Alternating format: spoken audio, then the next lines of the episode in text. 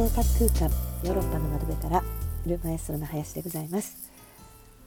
前回のポッドキャストでアマルフィ海岸への行き方、えー、ナポリからソレントへソレントからポジターノアマルフィというこの行き方をご紹介させていただきましたが今回はサレルノから入る入り方をお知らせしたいと思います。サレルノはですねナポリと同じカンパニア州にある都市でナポリから南東へ約 40km の距離にあります。サレルノはイタリア国鉄駅があるのでナポリに滞在している方はもちろんですけれども特にナポリ以外の都市からアマルフィ方面へ直接向かおうと考えている方であればナポリで下車せずにサレルノまで行くことができます。ローマフィレンツェ方面からでしたら乗り換えせずにサレルノまで1本で行ける電車もありますからそういった電車を選ぶといいでしょう。ナポリからサレルノまでは特急から各駅までいろいろあります。電車の種類によって所要時間が微妙に違うのですがだいたい30分から40分くらいです。サレルノはアマルフィ海岸の中で一番東にあるので先ほどのスレントから行く場合とは逆ルートになりサレルノから一番近いアマルフィ海岸の大きな町はアマルフィになります。そしてその後ポジターノさらにソレントという感じですね。さあサレルノからアマルフィ海岸の都市へのアクセスは2通りの行き方があります。まずアマルフィに出られる方はサレルノからアマルフィまではバスが通っています。こちらのバスもシータバス、えー、SITA シータと書きますシタバスになりまして駅前からバスに乗ってアマルフィまでは約1時間15分。アマルフィに行く方はスレント経由よりもこちらの方が早い可能性があります。ただポジターノに行きたい方はアマルフィでバスの乗り換えが必要です。このバスはですねあの以前ご紹介したソレントからポジタノを経由してアマルフィに行くバスがあるんですがそれの逆ルートですねアマルフィポジターノそしてソレントっていう逆のルートに乗り換えることが必要です。これはねちょっとバスの乗り換えっていうのは結構荷物があると億劫かもしれないですね。でもう一つのされるのからの行き方は港へ出て船で行く方法です。されるのからアマルフィもしくはされるのからポジターノまで船が通っているので特にポジターノへ行く方は船が便利です。ちなみにサレルノからアマルフィまでは約30分強。ポジターノまでは70分です。またサレルノの便利なところはサレルノの駅と船の乗り場の港が徒歩でアクセスできることなんです。もうね徒歩でね5分弱なのでこの点はすごく便利です。それとは駅から港までは徒歩で行くのはかなりちょっと厳しいかなっていうぐらいあのすごい断崖絶壁のところを行かなければならないのでされるのはこれがすごく大きなメリットとなると思います。またアマルフィ海岸の、ね、道はすごく渋滞が激しいんですよ。まあ、一本道なのですると動かないこともありそういった時は船はねもちろん渋滞がないのでいいですよね。ただ船はシーズンによっては出港していないこと悪天候で運行を見合わすことなども考えられるので万全とはいかないかもしれません。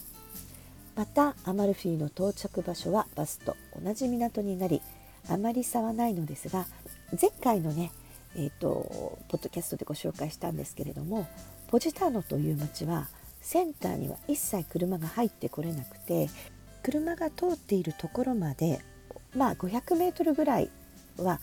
緩やかな坂を上がっていかなければならないんですね。となると、えっと、もしポジターノのホテルがこのセンターの中にないとこの上り坂を重い荷物を持って上がっていくことになるのでここが一番きついかもしれないですね。ま、ホテルであればポーターの方など別途お金を出してその場まで運んでくれるサービスがあるかもしれないんですが港だとなかなかそういうサービスが充実していないので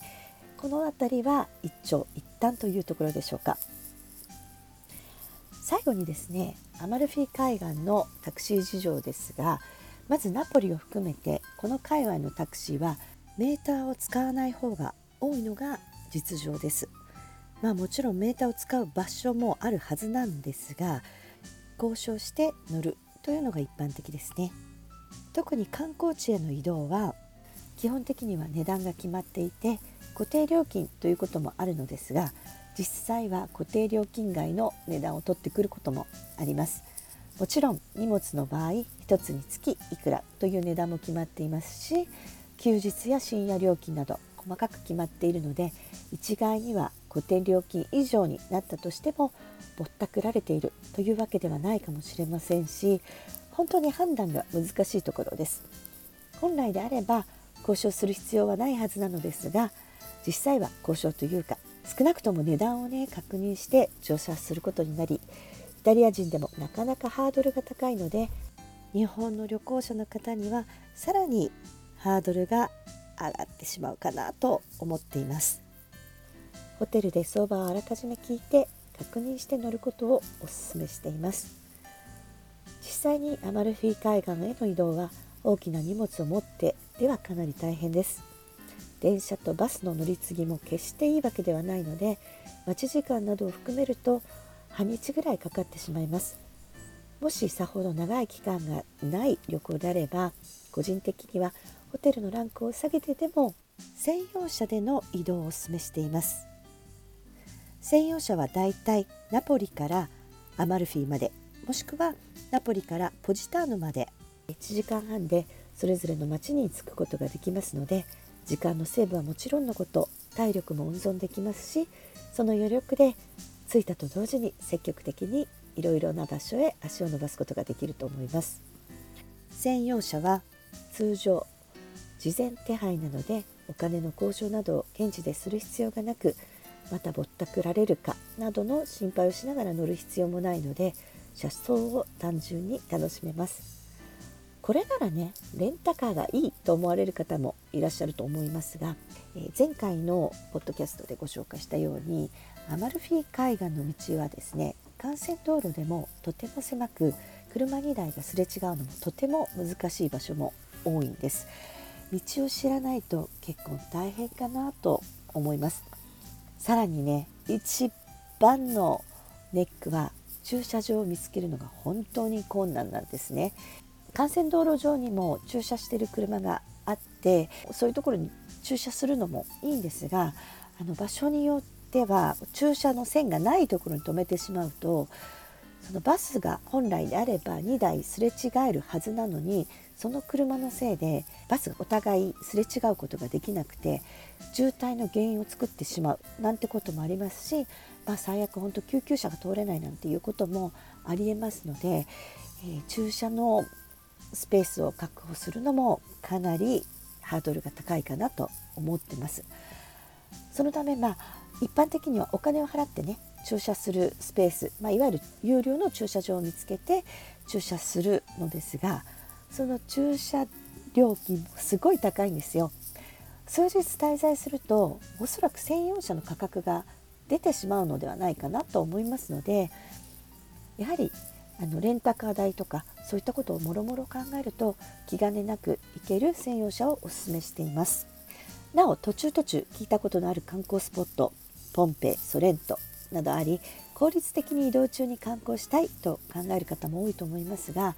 日本のように駅にコインロッカーや荷物預かり所が整備されておらず大きな荷物を伴っての観光は難しいと考えていただいた方がいいと思います。残念ながらね釣りなども多い国ですので移動と観光は別と割り切って一旦ホテルに荷物を預けて手ぶらで移動した方が貴重品に気を配ることもできますのでおすすめです。もしくは先ほどのように専用車を使えばもちろん待機時間の分追加料金は発生しますけれども途中ポンペイなどに寄ることは可能です。特に空路を使う方はナポリ空港から駅までのバスなど何回も乗り換えをすることを考えると専用車手配がおすすめです。最後にですね、え着いた後の移動ですけれども、え例えばポジターノからアマルフィに行きたいまたはアマルフィからポジターノに行きたいという方は特に船がおすすめです。でえポジターノもアマルフィもカプリ島への船も出ていますので1日カプリに足を伸ばすこともできます。荷物がなければ船はすごく快適ですし、あのまあ、先ほど言ったポジターノの港からの上り坂もそんなに大変ということもないのでうまく船を使ってアマルフィの旅行の計画をしていただけるとより充実した滞在ができるかと思います。船からのねアマルフィ海岸の景色はまた格別ですので是非お試しください。今日ご紹介した内容はコロナ前の状況を参考にお話ししていますまたブログやインスタグラムなどで詳細や情報を公開しております。ぜひそちらもチェックしてください。それでは次回もお楽しみに。お元気でお過ごしください。